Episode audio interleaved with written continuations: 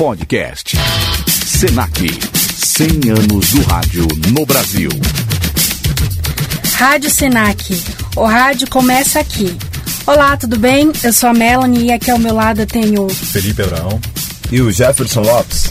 Estamos aqui no podcast para dar seguimento sobre os anos 40 aos 80, aos 80 do rádio.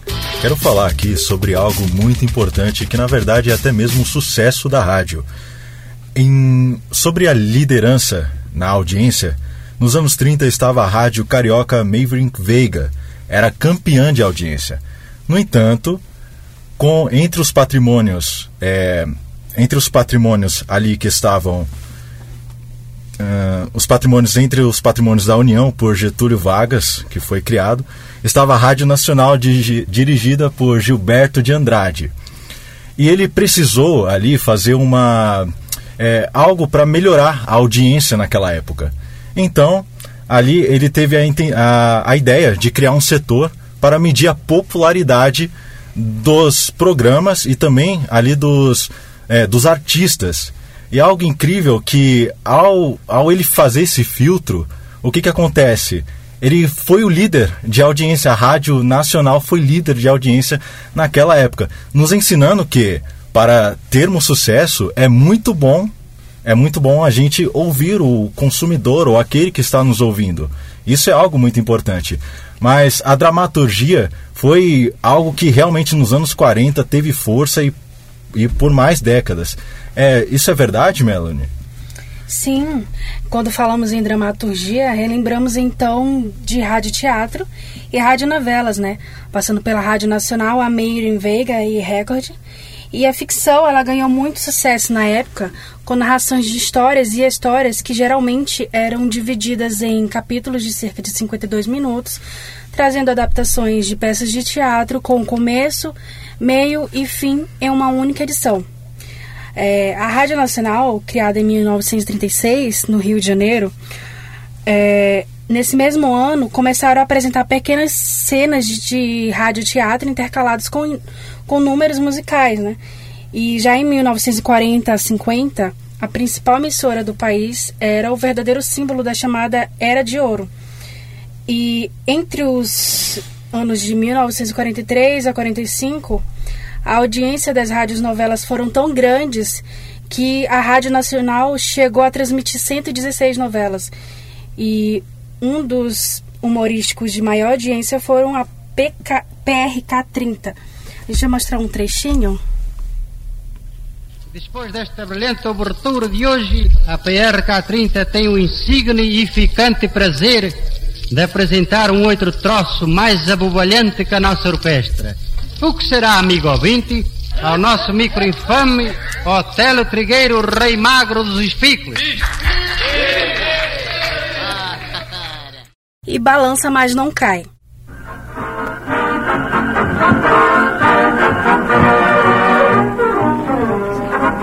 Cem por cento financiada pela Mirita Sociedade Anônima, inaugura-se nesse momento em qualquer parte da cidade maravilhosa o monumental edifício Balança. Balança! Os cantores e atores da época foram revelados através das radionovelas. A principal da época foi Em Busca da Felicidade, que foi ao ar pela Rádio Nacional entre 1941 e 43. A gente vai soltar aqui um trechinho do tema de abertura para fazer esse túnel do tempo, Em Busca da Felicidade, que foi ao ar na Rádio Nacional entre 41 e 43. Se liga na trilha.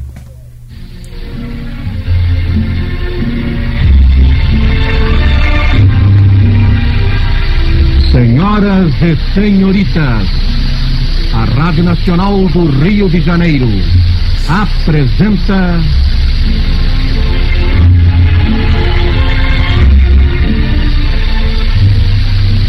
Em Busca da Felicidade. Emocionante novela de Leandro Blanco.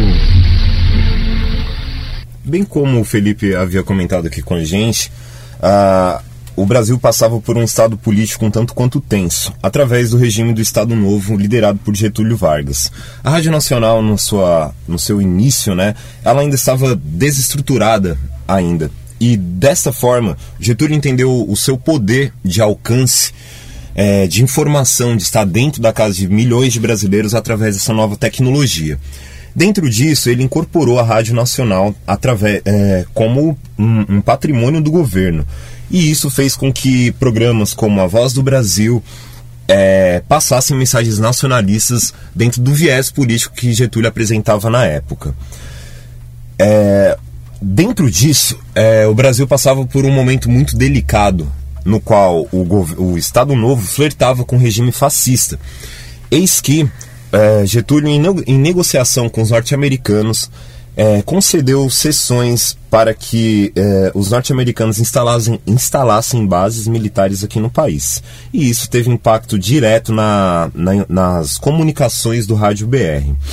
Dentro disso, é, em, plena, em pleno auge da Segunda Guerra Mundial, a, a, o Repórter S, programa que já havia já estava rolando aqui na América Latina e em outros, em outros países, né?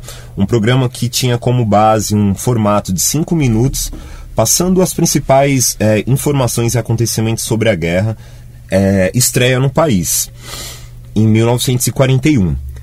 Logo na sua estreia, o, repórter Esso torna-se a principal fonte de informação sobre a guerra. Esse programa ele, ele, ele tinha a maior credibilidade da época e teve o seu término com o anúncio de Aaron Domingues. O, anunciou, perdão, o término da guerra com Aaron Domingues em 1945. Isso foi um fato histórico. E agora a gente vai soltar um pedacinho aqui para que vocês conheçam. O repórter Esso um serviço público da S Brasileira de Petróleo e dos revendedores Rezo encerra aqui o seu período de apresentações através do rádio. Boa noite, ouvintes, e feliz ano novo são os votos da ESO.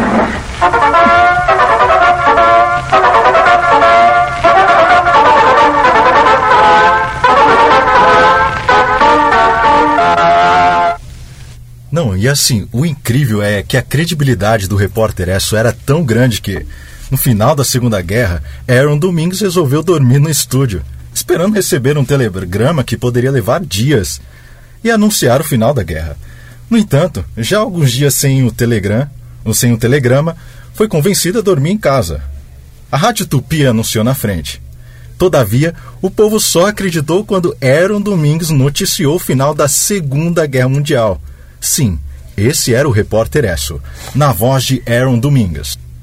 Agora, eu também gostaria de dar um destaque. Ah, como não? Porque os narradores eh, esportivos, eles marcaram e até hoje é imprescindível, é incrível mesmo o, o os narradores esportistas. E falando disso, por que não falar do Deus, o criador, Nicolau Tuma? No princípio, 1931, o Speaker Metralhadora, como também era conhecido, narrou a primeira partida de futebol aqui em São Paulo. Sim, um brasileiro. Nicolau Tuma revolucionou a transmissão esportiva no mundo. E assim vieram os consagrados como Ari Barroso, outro revolucionário que, ao som de gaita, anunciava o gol para a alegria do torcedor. Sem contar o habilidoso Jorge Cury e seu famoso bordão golaço, aço, aço, aço, dentre tantos outros. Mas Abram-se as cortinas. Começa o espetáculo. Fiore Gigliotti, o locutor da torcida brasileira. Com ele, o que os olhos não veem, o coração sente, porque não haveria ouvidos que não se apaixonasse com a poesia de sua narração. Reverencio todos os indescritíveis narradores consagrados pelo rádio e solto aí Fiore Gigliotti.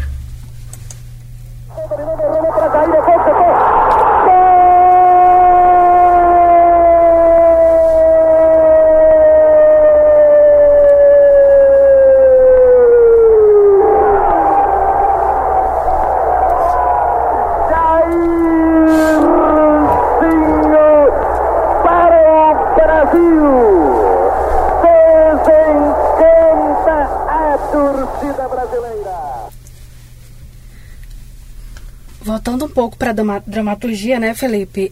Até meados de, da, da, década de 1950, o Rádio Teatro Nacional emitiu 80, 861 novelas. E a, as mais ouvidas do Brasil, segundo pesquisas de audiência, Observando a música popular brasileira, ela se transformou numa grande criadora de ídolos através de concursos como a Rainha do Rádio, que consagrou diversas cantoras como Emilinha Borba, Marlene, Dalva de Oliveira e Ângela Maria. Chegando na década de, na década de 60, a dramaturgia radiofônica decaiu, havendo um grande, uma grande migração de atores, autores e cantores para a televisão, né? mesmo com a queda de audiência, as emissoras como Rádio Nacional ainda produziam. É, e aí, já a partir dos anos 80, houve quase uma extinção de formato radionovela. Vez ou outra apareciam peças adaptadas para a rádio. E também nessa época, algumas propagandas radiofônicas começaram a utilizar elementos dramatúrgicos. E ainda sobre isso, né, sobre a, os novos personagens culturais que emergiam no país naquela época, um, uma personagem que a gente não tem como não falar dela, que ela foi muito marcante, é Inesita Barroso, né? Que em 1950 ela foi convidada pelo Evaldo Rui para estrear como cantora da Rádio Bandeirantes aqui em São Paulo. Em seguida, ela participou também da transmissão inaugural da TV Tupi e atuou como cantora exclusiva da Rádio Nacional e da Rádio Record. É, eu tenho memórias muito claras dela aos domingos de manhã apresentando Viola Minha Viola da TV Cultura, né? Que foi um marco que mostrou um Brasil que até então as pessoas não conheciam. E também um outro personagem que não tem como a gente estar tá falando é do é, Rolando Boldrin, né? Que é um, é um marco, também trabalhou na TV Globo e também participou dessa, dessa migração do artista do rádio para a televisão, que isso foi um fator estupidamente impactante né, para a nova forma de comunicação aqui no país.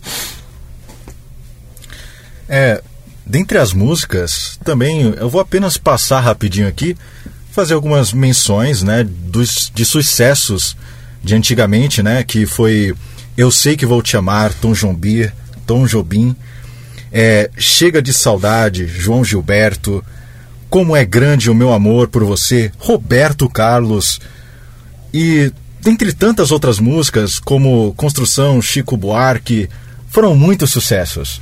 Exatamente. Nos anos 60, a, o rádio automaticamente teve que se, se reinventar através da, da inserção da televisão como principal meio de comunicação e de fonte de publicidade da época. Foi nessa, foi nessa transição da década de 60 que a Rádio Mundial, recém-criada, traz o, um dos grandes referenciais da, da cultura jovem, né, contra cultura, aliás, da época, que é o Big Boy, ou Newton Duarte, né, que ele reinventou a linguagem para um né, do, do, FM, do que viria a ser o FM, para um formato mais moderno, energético e conquistassem a atenção dos jovens, a, até então que não tinham liberdade para escolher o que ouviam, pois dependiam dos rádios em família. A partir da invenção do transistor, o rádio torna-se algo mais popular e é utilizado em diversos locais para além da, da, da residência. Vindo com isso, Big Boy traz uma programação é, internacional com Beatles e o rock and roll, é, soul music e determinados é, de, é, gêneros internacionais que viriam a fazer a cabeça da, dos jovens brasileiros nas décadas seguintes. Sim, o Big Boy ele era incrível. Eu ouvi um pouquinho e realmente o cara é fantástico. Mas é, quero deixar aqui uma cobertura é, rápida, passando entre os anos 40 e os anos 80, que é um fator muito interessante para que possamos entender. Na década de 40 foi o sucesso os auditórios, radionovelas e o Repórter Esso. Em 50, com a chegada do transistor, o rádio se torna leve e portátil. Chegou a frequência modulada, a FM, nos anos 60. Aos 70, avançou a avanço na tecnologia 3 em 1, toca-fita, rádio AM e FM. Já aos 80, o jornalismo passou por uma transformação e a música nacional e internacional ganharam força com a qualidade FM.